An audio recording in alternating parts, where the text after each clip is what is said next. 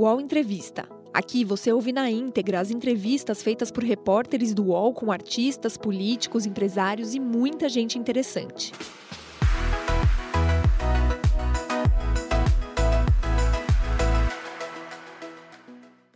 Olá, um ótimo dia para você. Seja muito bem-vindo, bem-vinda a mais uma edição do UOL Entrevista. 2022 começou desafiador para o estado da Bahia.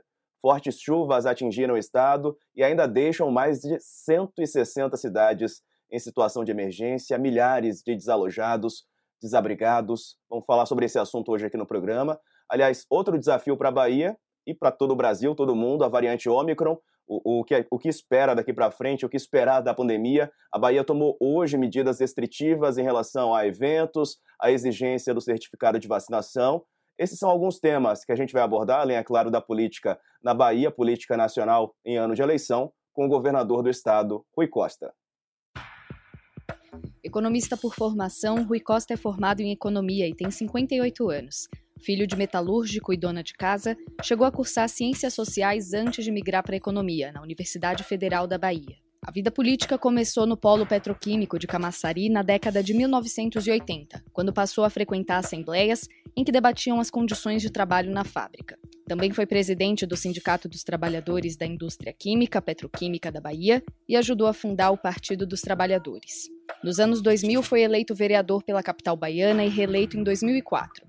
Entrou no governo de Jacques Wagner em 2007 como secretário de Relações Institucionais. Em 2010, deixou o cargo para ser deputado federal. Dois anos depois, assumiu o posto de secretário-chefe da Casa Civil da Bahia, no segundo mandato de Jacques Wagner. Governador do estado desde 2015, Rui Costa é um dos governadores mais populares do país, com gestão aprovada por 66,5% dos baianos, segundo o Instituto Paraná Pesquisas. Hoje ele tenta reconstruir regiões do estado castigado pela chuva.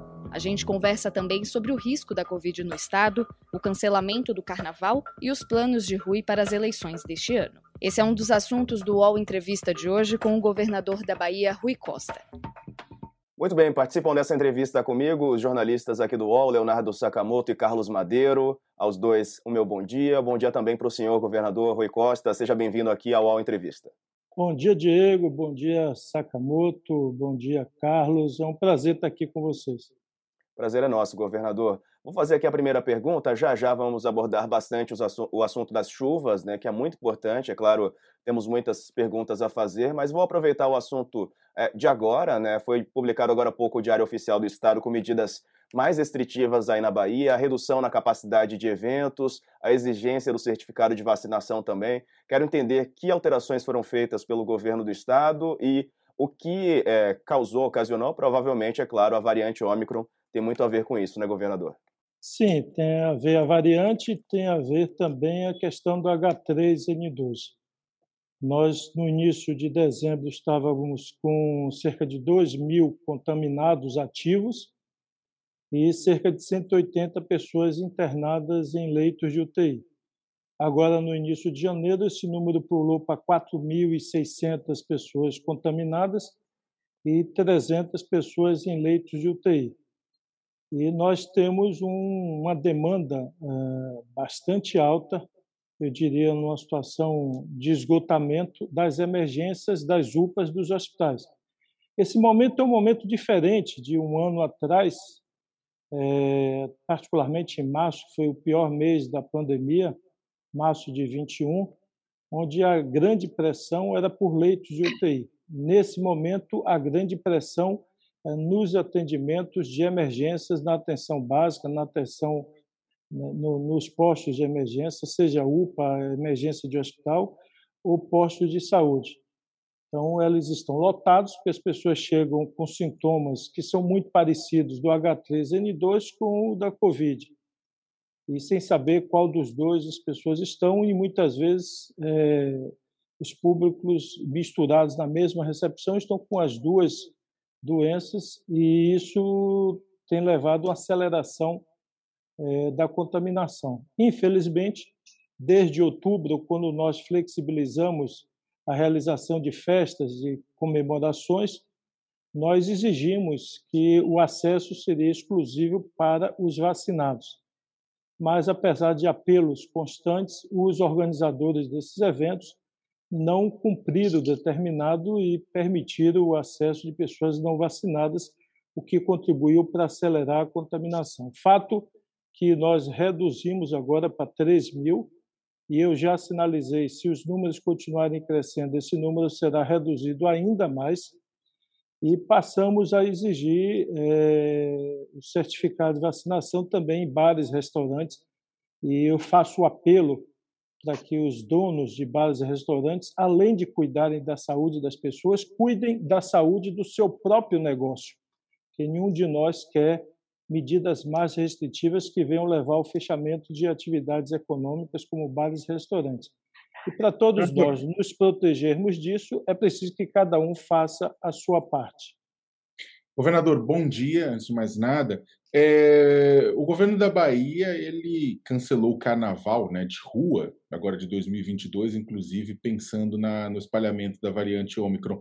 Agora, como é que devem ficar as festas particulares? Né? Porque Carnaval de rua, a gente sabe, mas e as festas particulares, as festas privadas, né? Elas estarão permitidas sobre as mesmas regras sobre qual o senhor está tratando? Ou também a, o governo da Bahia analisa, estuda, é, proibir ou limitar as festas particulares no carnaval?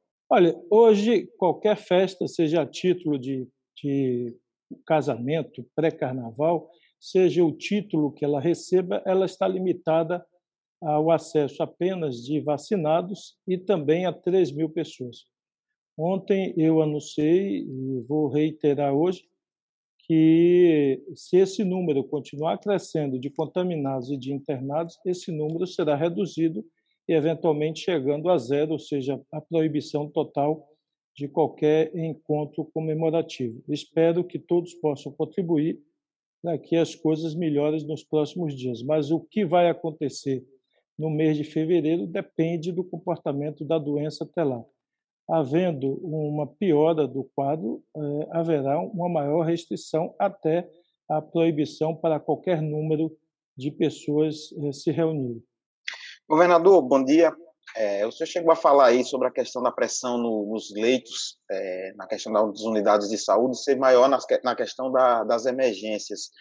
É, a gente viu nesse período, né, o senhor até falou que houve uma queda, a gente meio que se preparou para uma, uma pandemia mais, imaginávamos, mais arrefecendo. Agora, em 2022, a Ômicron e a gripe não deu conta de, de, de, nossas previsões mais otimistas. Eu queria saber como é que o senhor pensa em ampliar a rede de saúde, que nesses últimos meses elas foram reduzidas em todo o país, leitos, é, locais para atendimento de síndromes de paz. O senhor já pensa em ampliar, já se prevê um aumento também de internações e também de leitos de UTI, governador?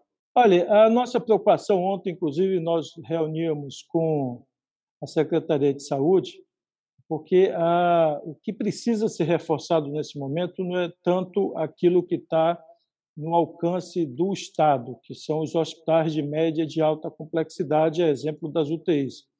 Neste momento, o que se mostra necessário são os chamados gripários, as unidades de atenção básica, de primeiro atendimento, é, para atender as pessoas com esse sintoma da gripe ou da Covid, com sintomas mais leves. Infelizmente, o volume é grande e essas unidades, em geral, elas são municipais.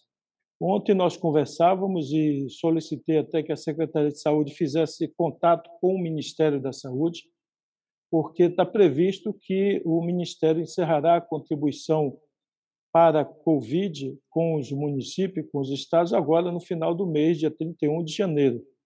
E os municípios sozinhos, eles não conseguem manter é, essas unidades extras de atendimento, os chamados gripários ou emergências de Covid ou de H1N3, sozinhos, sem ajuda de recursos extras, nós estamos ajudando, mas consideramos fundamental que o Ministério continue, mesmo após 31 de janeiro, a apoiar principalmente os municípios neste atendimento que diz respeito às emergências, às unidades extras que são e serão necessárias ser abertas para dar conta desse grande volume, até porque chega um volume de pessoas adultas e de crianças também com síndrome gripal.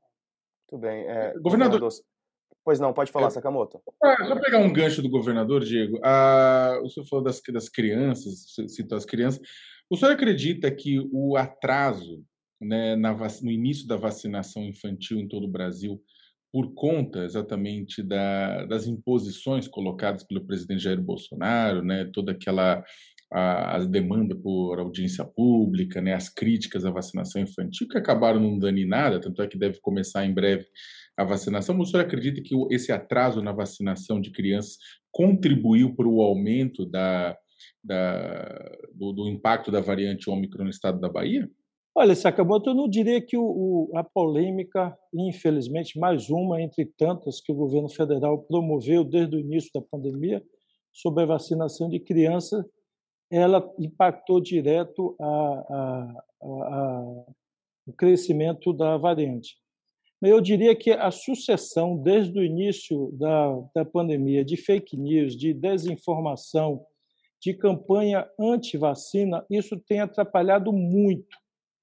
É, nós temos hoje, cerca de um milhão e meio, um milhão e meio de pessoas que tomaram a primeira dose, mas não voltaram para tomar a segunda dose. Nós temos feito campanhas sistemáticas, apelos sistemáticos, mas ainda não dá para precisar qual é a real motivação que tanta gente não voltou para tomar a segunda dose. E mais um milhão de pessoas que não foi tomar a terceira dose de reforço já poderia ter sido tomada. Ou seja, nós temos 2 milhões e meio de pessoas com vacinação em atraso na Bahia. Isso sim nos preocupa muito, é, porque nós sabemos que é, nessa faixa etária os efeitos eles são piores, tanto quando se trata de uma gripe H3N2 quanto de Covid. Então, isso é lamentável, porque de alguma forma a gente percebe que esse volume assustador de fake news em rede de grupo de zap, em rede social, isso de alguma forma impacta as pessoas. Quer dizer, campanhas difamatórias de vacina que estaria mexendo com o DNA das pessoas, que, enfim, isso tem levado à dúvida de muitas pessoas e talvez com a variante sendo menos agressiva, associando as duas coisas, isso talvez tenha desestimulado as pessoas de tomar a segunda dose. O fato é que das 300 pessoas que estão hoje internadas em hospitais, 90% é, ou não tomou nenhuma dose ou tomou apenas a primeira dose. Então, fica claro que a vacina protege e que a desinformação e o fake news promovido pelo governo federal, infelizmente, atrapalha muito os cuidados na saúde. É, falando nisso, governador, e essa troca de farpas públicas entre o presidente Bolsonaro e o presidente da Anvisa, Antônio Barra Torres, né? Ele, inclusive, rebateu as críticas feitas pelo presidente, né? Emitiu uma nota recente, o presidente achou essa nota ofensiva, né, num relato que fez ali com os seus apoiadores. Como é que o senhor vê esse momento também é, de desavença entre o governo federal e a Anvisa? Olha, eu acho que é, a Anvisa demorou para se portar como uma agência que cuida e deveria cuidar da saúde das pessoas. Eu acho que durante um bom, um bom tempo, infelizmente, a direção da Anvisa se alinhou e foi cúmplice desse discurso contra a saúde pública promovido pelo presidente da República. E aí, para exemplificar, para não ficar na retórica, eu quero relembrar aqui, lá no primeiro mês da chegada da Covid no Brasil, quando alguns estados, entre eles a Bahia, foi para os aeroportos medir a temperatura e fazer teste rápido na, nas pessoas que estavam desembarcando dos aviões, é, quem lá foi questionar na justiça essa função de medir a temperatura e fazer o teste? A Anvisa. Foi questionar que esse não era o papel do Estado, e sim papel da Anvisa. Naquele momento, nós dissemos: então, Anvisa, faça o seu papel. É, ah, mas nós não temos pessoal suficiente. Então, se não tem pessoal suficiente, nos permita fazer. E, enfim, nem ela fez, e ela insistiu numa ação judicial que acabou sendo deferida favorável à Anvisa e proibindo o Estado de medir a temperatura e avisar as pessoas que naquele primeiro mês começavam a chegar contaminadas. Então, nós estávamos avisando não só a pessoa que chegava, que ela estava contaminada, mas avisando aos passageiros que tinham chegado com eles no avião que tinha ali é, viajado com eles uma, duas, cinco, dez pessoas contaminadas, que eles fizessem o exame um, dois dias depois para verificar se eles também não tinham contraído. E naquele primeiro momento, a Anvisa se alinhou ao comportamento do presidente e foi impedir os estados de fazer esse monitoramento nos aeroportos, assim como uma série outra de comportamentos. E agora eu diria que fico feliz que o presidente da Anvisa tenha despertado para a verdadeira função da Agência de Vigilância Sanitária do Brasil, que é cuidar da saúde da população. E acho que a resposta do presidente foi absolutamente à altura e condigna com alguém que está ali presidindo uma agência para cuidar da vida humana. O governador, o senhor falou da Anvisa, eu lembrei do episódio que envolveu a vacina Sputnik. O senhor chegou também a, a declarar publicamente que haveria um atraso na liberação, inclusive acho que os estados do Nordeste já discutiram e já descartaram, inclusive, era bom o senhor até posicionar como é que ficou aquela compra que foi prevista, vocês pensam em usar, e como é que o senhor analisa o papel da Anvisa naquela época também? É, é eu citei um exemplo, poderia ter citado esse também, a, a, extrema lentidão da Anvisa e, é, naquele momento, uma má vontade gigantesca inviabilizou o uso é, da Sputnik, e quando nós superamos os diversos obstáculos colocados, nós já estávamos com um estoque de vacina no Brasil bastante considerável que não justificava mais a, a executar a compra que nós fizemos. Então, nós cancelamos a compra é, feita pela Sputnik em função de quando concluiu todo aquele trâmite burocrático, nós já tínhamos um estoque considerável e não justificava mais esse desembolso dos estados. Muito bem. Vou passar a falar das chuvas agora. Outro assunto importante, né? 2022 começou é, de maneira muito triste aí na, na Bahia, né? no estado do Senhor. É, são mais de 20 mortos, milhares de desalojados, desabrigados, mais de 160 cidades ainda em situação de emergência. Governador, como é que o Estado tem ajudado essa população atingida mais uma vez pelas chuvas e dessa maneira, é, de uma forma tão expressiva, né? Uma chuva muito forte que atingiu o Estado aí no início do ano. É, eu acho que as mudanças climáticas que têm ocorrido provocaram esse fenômeno. Não há registro no Corpo de Bombeiros, na Defesa Civil, de algo semelhante na história da Bahia nesta proporção tem desastres graves, tiveram mortes em outros momentos na história recente da Bahia, mas sempre localizadas em uma, duas, três, cinco cidades é, em uma micro-região. Ah, desta vez, não, a área alcançada foi uma área muito grande. Nós estamos falando, se pegar um limite de norte a sul, de 600 quilômetros, se pegar leste a oeste, de 400 quilômetros. Então, uma, uma área enorme atingida ao mesmo tempo e um volume de chuva em dois dias que nunca tinha sido registrado. Tiveram cidades que choveram 600 milímetros em dois dias. Só para lembrar que na Bahia, no semiárido, chove 600 milímetros o ano inteiro.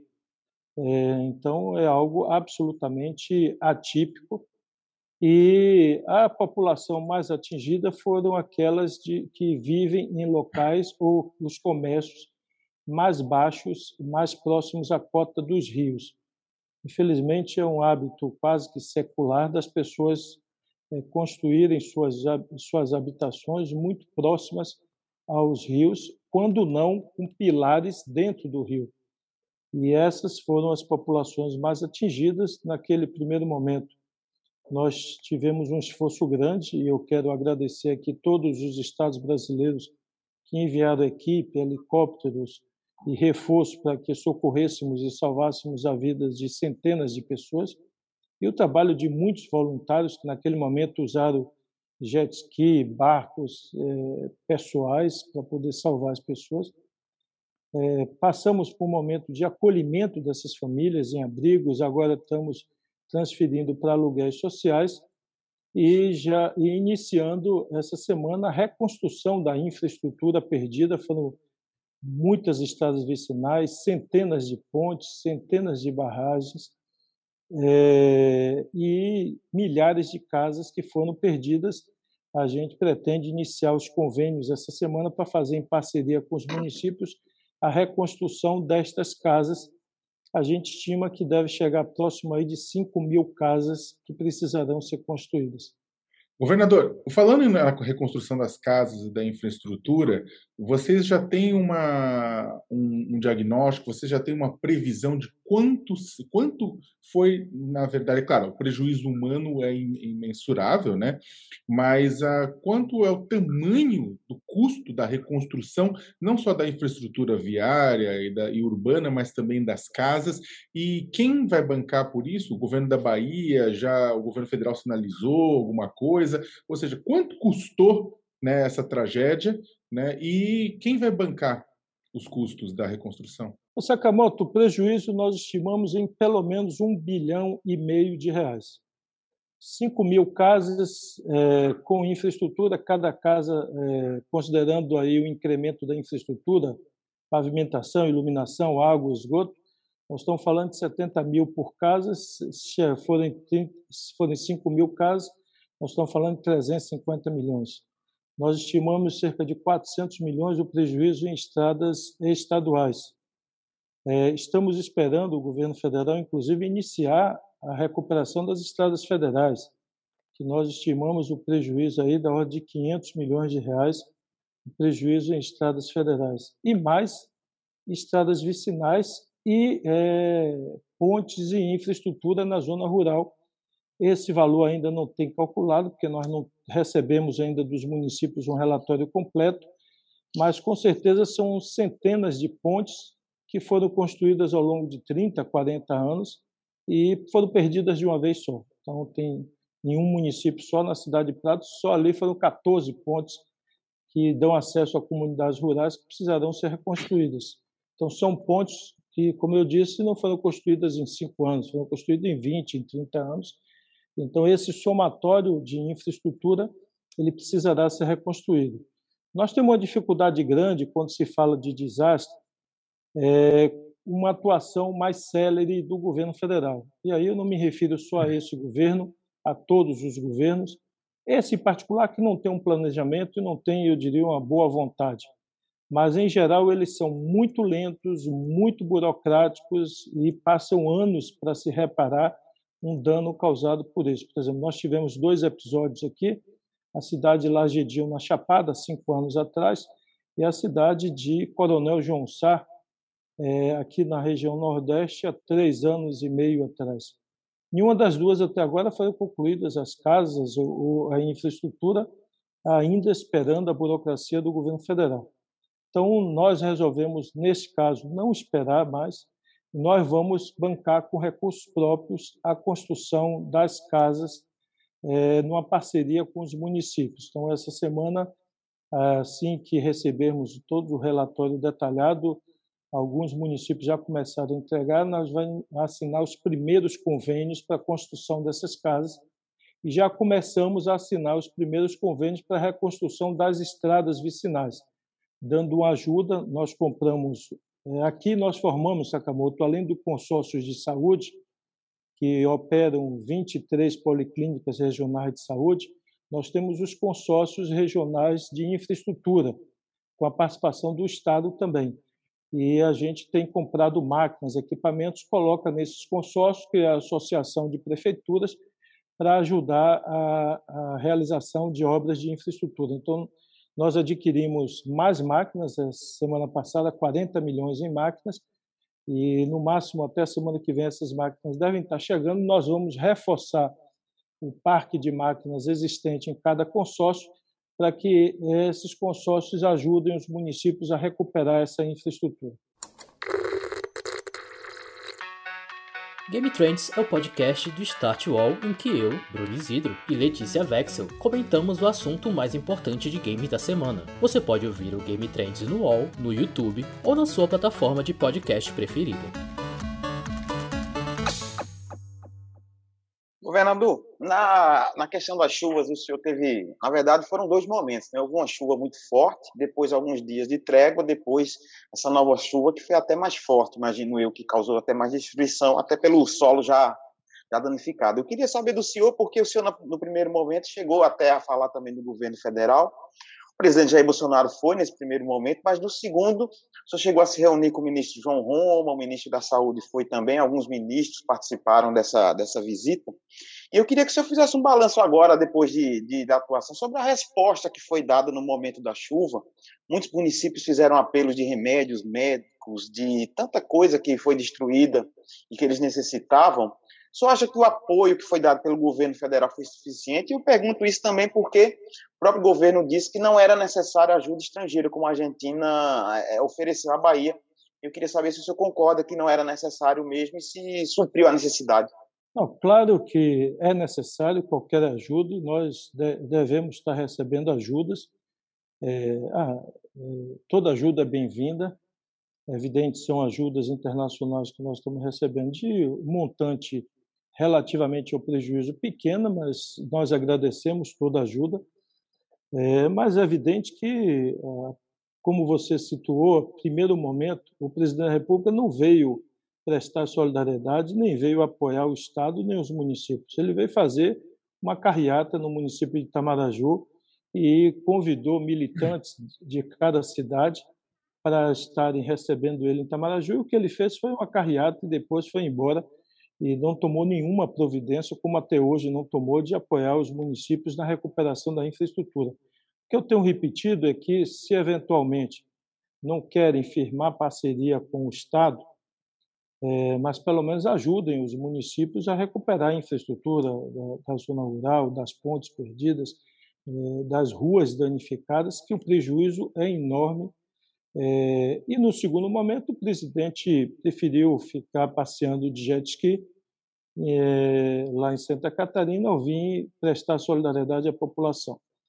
É, nós temos dialogado com os ministros, especialmente o ministro João Roma, que é da Bahia, mas, enfim, nós não percebemos nenhuma materialidade em ajuda de fato que vá resolver o problema das pessoas. Por isso, nós, apesar de mantermos a expectativa e desejarmos receber o apoio, mas eu não vou ficar de braço cruzado, ao contrário, já iniciei a transferência de recursos para os municípios recuperarem as estradas vicinais e essa semana eu já inicio a transferência para a construção das casas.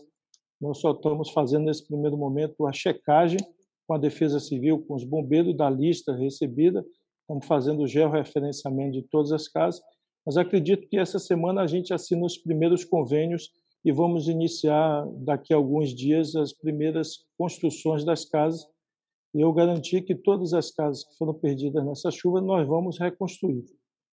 As outras infraestruturas, o que eu estou pedindo aos municípios é que estabeleçam prioridades. Nós não temos um bilhão e meio para aplicar de uma vez só para eh, reconstruir toda a infraestrutura e nem tem capacidade operacional para fazer tudo de uma vez só, e nós vamos ter que eleger prioridades. O que vamos fazer de uma vez só é a construção das casas, porque precisa dar dignidade a essas famílias para que elas voltem para um lar para criar seus filhos. O senhor falou aí sobre a falta de apoio do governo federal. O senhor acredita que, é, quer dizer, por estarem em lados opostos, o senhor e o presidente Bolsonaro, isso ocasionou é, essa falta de apoio? E, além disso, é, por ele ter recebido uma votação menos expressiva no estado da Bahia, né, perdeu a eleição e nas últimas pesquisas também ah, aparece atrás do ex-presidente Lula. É, o senhor acredita que isso pode ter motivado essa falta de ação por parte do governo federal? Olha, eu diria que isso pode ser um componente, é, porque aqui, de fato, ele, das 417 cidades, ele ganhou Economista em apenas por formação, cidades. Rui Costa mas eu acho que, na verdade, o problema maior é a falta de empatia do presidente. É, é um governo que não tem projeto, não tem organização, não tem capacidade gerencial. É, o país, a minha sensação é que está à deriva. É, até porque Minas Gerais sofre agora o que a Bahia sofreu algumas semanas e não há nenhum movimento consistente do governo em apoio a Minas, como não há em outros episódios na minha opinião, não há governo. Este é o problema central. Não há um governo que sequer cuide daquilo que é obrigação direta do governo federal. E eu vou citar as estradas federais na Bahia. Nunca, em nenhum momento, nos últimos 20 anos ou 30 anos, as estradas estiveram federais tão é, estragadas, tão prejudicadas na Bahia como estão agora. É, uma das principais estradas que liga a 116 a 101 é a BR 330 que passa pela cidade de Piauí, ela está rompida é, na altura da cidade de Ubatã e até agora não há nenhum movimento é, para iniciar a recuperação dessa estrada e a via se encontra interrompida, como a BR-242, que liga toda a área do oeste, que é do agronegócio, milho, soja, grãos, que precisa chegar no porto, a estrada está completamente destruída. E não há, é, do governo federal, um aporte do DENIT, é o, melhor, é o menor orçamento do DENIT, em muitas e muitas décadas do DENIT da Bahia. Então, Governador, isso não bate de frente, desculpe interromper o senhor, isso, isso na, na avaliação do senhor não bate de frente com o discurso do próprio presidente da República, porque o Bolsonaro vem dizendo que o forte do seu governo é a infraestrutura, ele louva o ministro Tarcísio Freitas, né, que cuida dessa pasta, diz que o Brasil está indo de vento e popa na infraestrutura. Então, o que o senhor está querendo colocar com isso é que a realidade bate de frente com a propaganda do governo de que o país está sendo asfaltado, que as estradas estão sendo cuidadas e de que o governo federal atua nessa área. Então, seria basicamente uma mentira do governo. Sakamoto, eu não sou dado, quem me conhece, não sou dado a retóricas eh, nem bravatas. Eu gosto, normalmente, quem me conhece, as pessoas dizem até que eu faço um governo muito técnico, mas eu gosto de citar os fatos e os dados, porque esse se sobrepõe a qualquer discurso. Eh, o presidente eh, veio aqui, no final do ano passado, inaugurar um trecho da BR-101, que é a duplicação de Feira de Santana até a divisa de Sergipe. Esse trecho ele tem 160 quilômetros, Sakamoto, 160. É, ele começou a ser pavimentado, duplicado ainda no governo de Dilma, em 2015.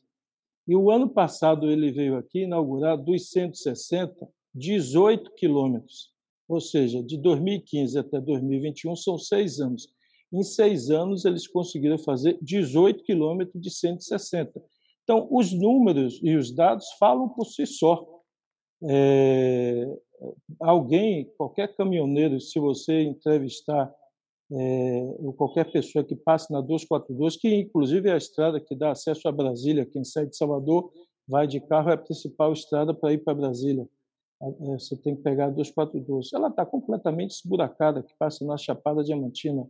Quem passar na 101 vai ver o estado da 101 completamente esburacado. Então, os, os, dados e os fatos é, falam mais alto que qualquer retórica ou qualquer discurso. Infelizmente, é um governo que não tem um planejamento, um plano de ação para a saúde, para a educação, para a infraestrutura, para a logística.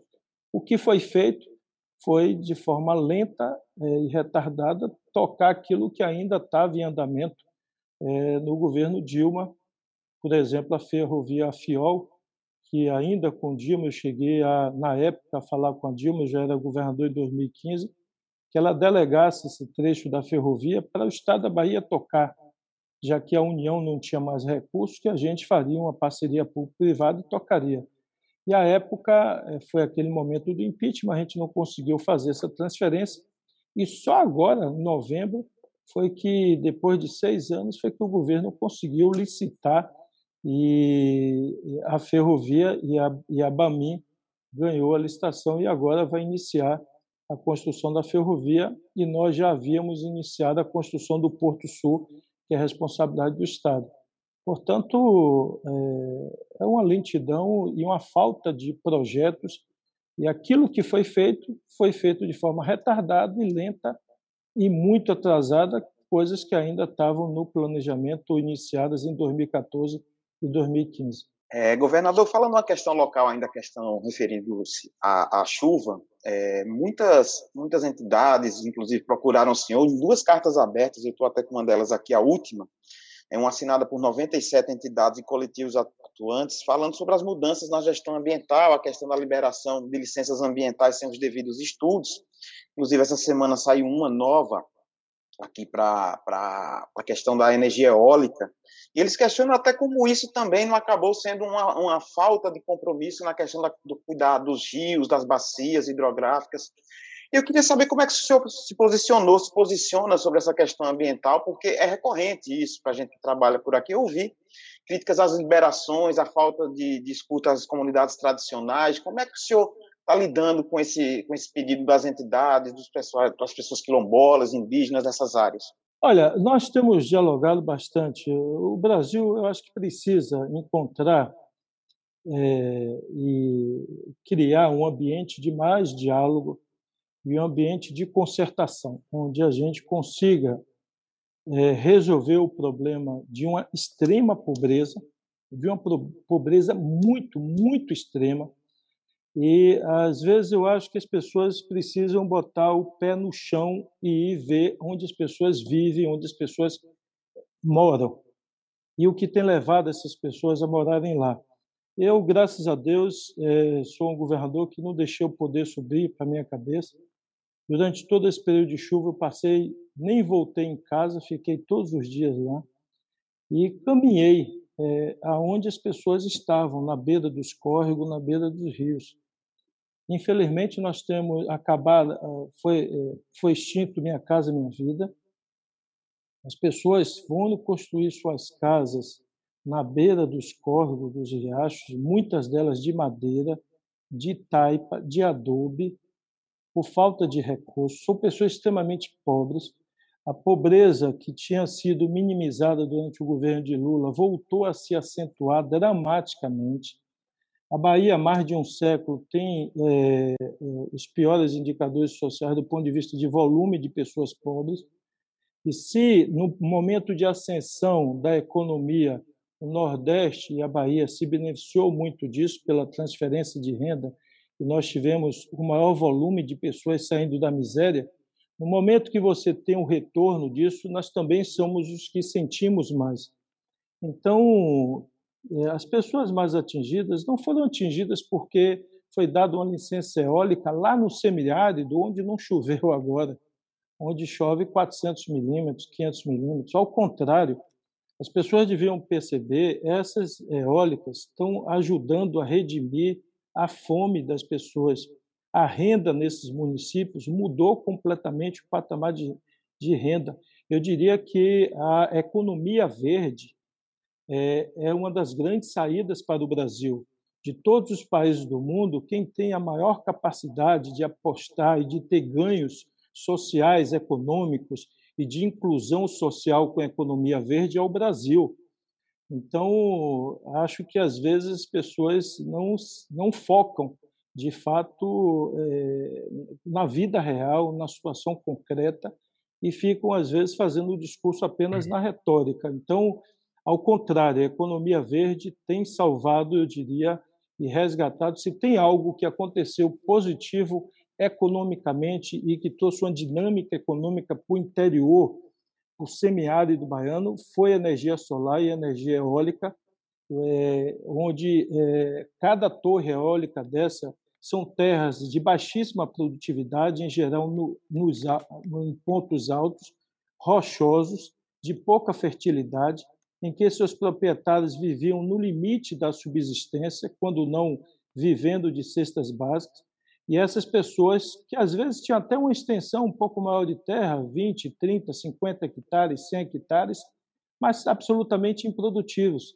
E nessas terras que são deles, eles, eh, alguns deles foram instalados uma, duas, cinco, dez torres, e essas pessoas passaram a ter uma renda de 100 mil por ano, de 150 mil por ano, de 50 mil por ano só do aluguel das suas terras para colocar as torres. Então, houve uma mudança, uma dinâmica econômica nesses locais e que alcançou basicamente as pessoas que eram proprietárias de terras não férteis, ou seja, eram os mais pobres que tinham essas terras, porque é sabido que as pessoas mais ricas compram as terras mais férteis e os mais pobres ficam com as terras menos férteis. E essas terras são justamente as mais altas e aonde é a preferência e o ponto melhor para eólica e solar. Então tem um cruzamento positivo aí é, da energia limpa, do meio ambiente com a, a, distribuição de renda. Isso não tem nada a ver com o litoral. Essas chuvas foram no litoral. É, e o litoral não tem energia eólica, não tem licenciamento de eólica, não tem licenciamento de barragem, não foi feito licenciamento de barragem. A barragem que foi construída no litoral ajudou a não, ao desastre não ser maior em Tabuna, que foi a barragem de Catolé, que nós fizemos em nossa gestão e que ajudou a regular o fluxo de água nessa, nessa enchente.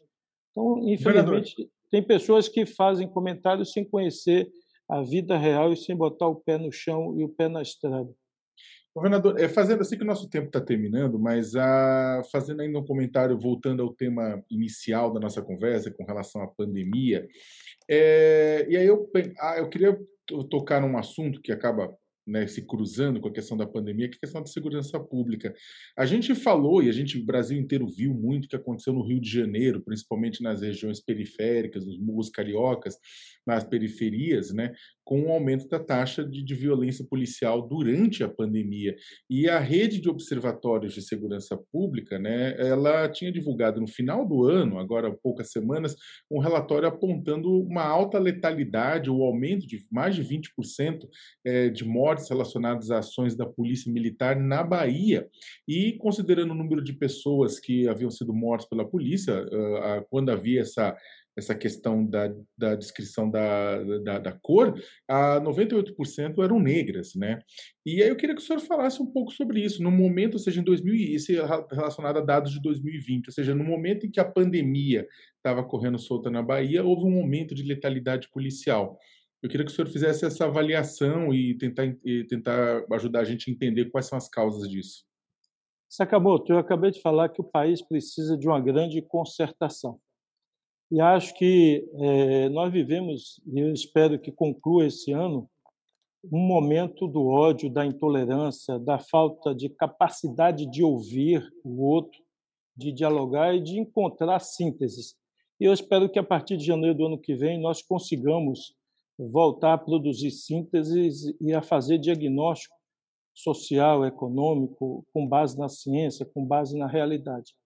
O fato é que nós precisamos, na minha opinião, mudar é, a forma de enxergar a violência no Brasil, que é lastreada é, quase 85% pelo tráfico e comércio das drogas.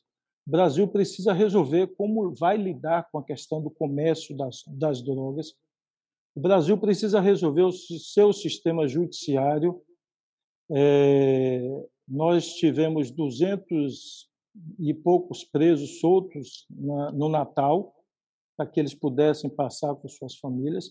Desses 118 é, não voltaram. Dos 118, é, eles, a maior parte deles que não voltaram, já estão em confronto com seus rivais nas diversas localidades. Nesse final de semana, nós tivemos quatro policiais com a perna dilacerada com tiros de fuzil AR-15. Então, é, fuzil aqui na Bahia era coisa rara de achar.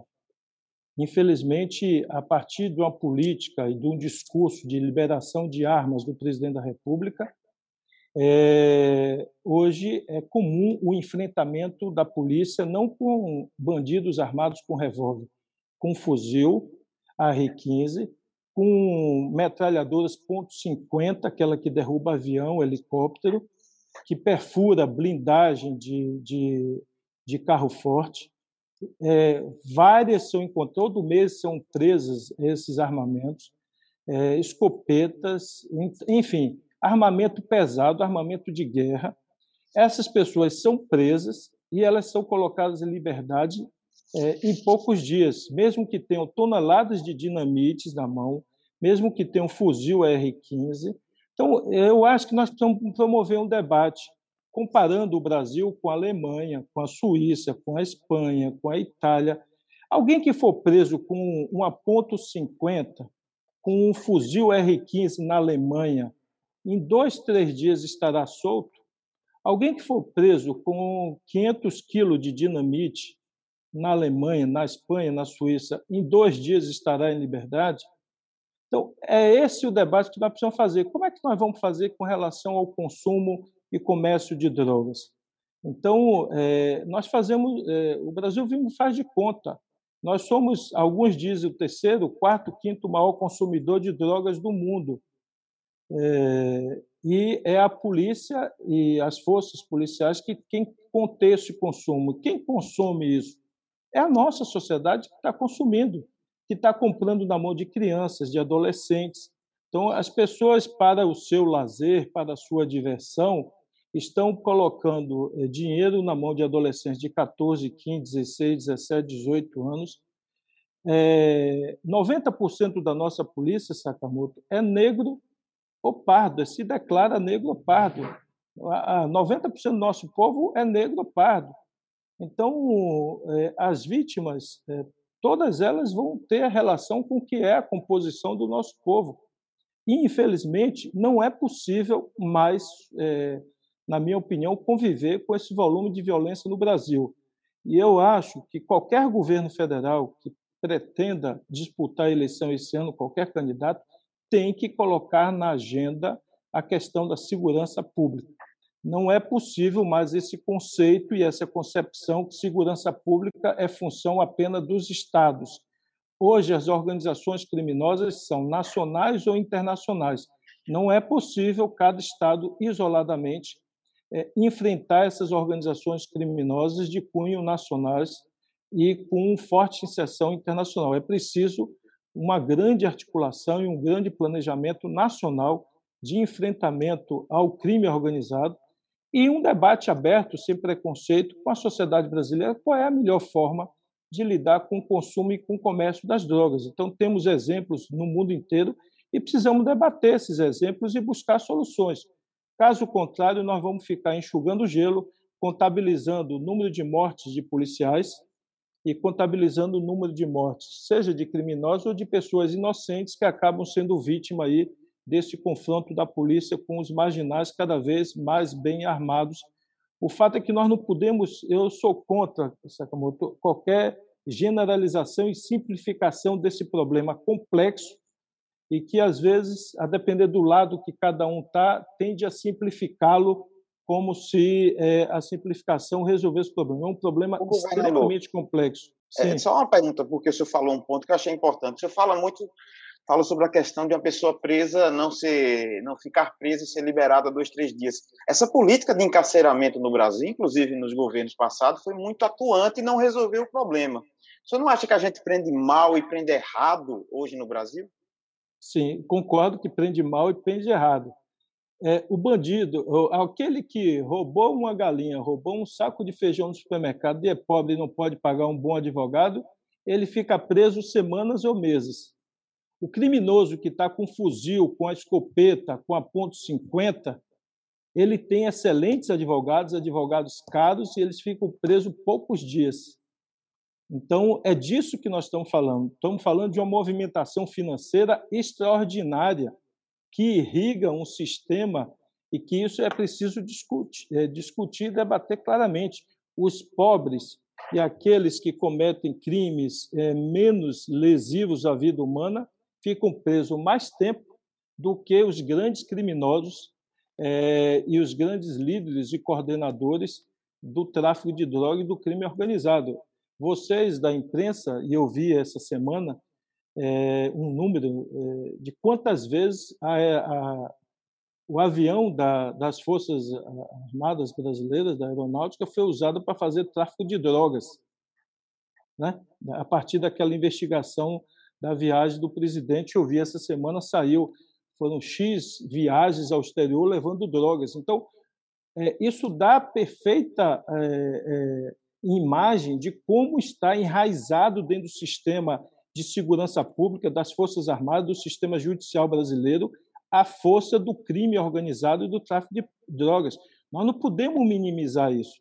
Então, concordo plenamente com você. Nós prendemos mal, mantemos, em geral, preso por mais tempo os pobres e eu diria até as pessoas que, como não podem pagar bons advogados, é, que cometeram crimes menos ofensivos à população. E aqueles mais perigosos são os que com mais facilidade saem da prisão, que às vezes conseguem ou não, quando não na primeira instância, com no Tribunal de Justiça ou até instâncias superiores, é, liberdade provisória e depois não voltam mais para a prisão de, e dá muito trabalho para a polícia quando consegue prendê-los de novo. Então, de fato, é preciso, como eu disse, um, um debate profundo sobre essa questão. E eu acho que esse é um grave problema que todos os governos, inclusive os nossos, no passado não cuidaram. Há um conceito que é equivocado no Brasil, de que o governo federal considera que esse é um problema dos estados e dos governadores e não um problema do país. Esse é um problema do país, como lidar com o consumo de drogas. Então, vai liberar o consumo da maconha, como outros países fizeram? É, vai permitir a venda legalizada ou não vai permitir? Como é, é, a quem que terá uma pena maior? Então, alguém que é, é pego com um canivete vai ficar mais preso do que alguém que é preso com um fuzil R15, com a metralhadora .50.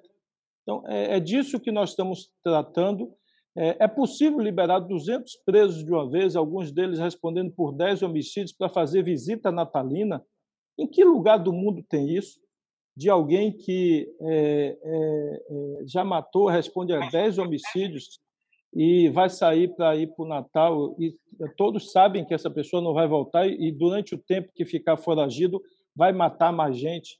Então, é, aonde isso acontece? Qual país europeu que tem esse marco legal? Então, eu, eu costumo dizer que eu não gosto de me comparar com países menos desenvolvidos. Acho que o Brasil tem que se espelhar nos países mais desenvolvidos é, para, a partir daí, tentar reformular seu parâmetro de direitos e deveres da sociedade, e que, no caso, a questão da segurança passa por isso. O nosso sistema judicial é muito, muito ruim. Dezenas de presos, a, a maioria dos presos da Bahia não sequer tiveram julgamento até hoje. Ou seja, estão presos e não foram julgados, que é algo mais absurdo com relação ao direito humano. Então, e a maioria dos criminosos, alguns deles perigosos, são colocados em liberdade sob o argumento de que venceu o prazo para julgar, ou seja, decurso de prazo. Mas quem é o responsável por julgar essa pessoa? Não é o judiciário? E por que não julgou? Então, é, não julga, mantém a pessoa presa durante X tempo depois solta sem julgamento, porque venceu o prazo para julgar. Então, o sistema é preciso reformular o sistema judicial, é preciso reformular o sistema legal. Então, é um problema complexo e, na minha opinião, não pode ser simplificado em retóricas ou, ou discursos é, sectários, a depender da posição que cada um esteja. É, é, é algo que nós precisamos proteger a vida humana. A vida humana precisa ser protegida seja ela de um policial, seja ela de uma criança numa favela, de uma pessoa idosa, a vida humana precisa ser protegida e hoje esse modelo não protege a vida humana de ninguém, nem eh, das pessoas inocentes que moram na periferia e nem mesmo está protegendo a vida de policiais que têm morrido no confronto com esses criminosos. Ok, recebemos aqui o governador da Bahia, Rui Costa. Governador, agradeço por ter é, dispensado um tempo na sua agenda nessa terça-feira para atender aqui o UOL. Muito obrigado pela entrevista. Até uma próxima oportunidade. Eu que agradeço a oportunidade. Que Deus nos abençoe. Obrigado. Muito obrigado, governador. Obrigado também aos meus colegas. Obrigado a você que acompanhou mais essa edição do UOL Entrevista. Obrigado pela companhia, pela audiência. Uma ótima terça-feira para você. O UOL Entrevista e outros podcasts do UOL estão disponíveis em uol.com.br/podcast. Os programas também são publicados no YouTube, Spotify, Apple Podcasts, Google Podcasts e outras plataformas de distribuição de áudio.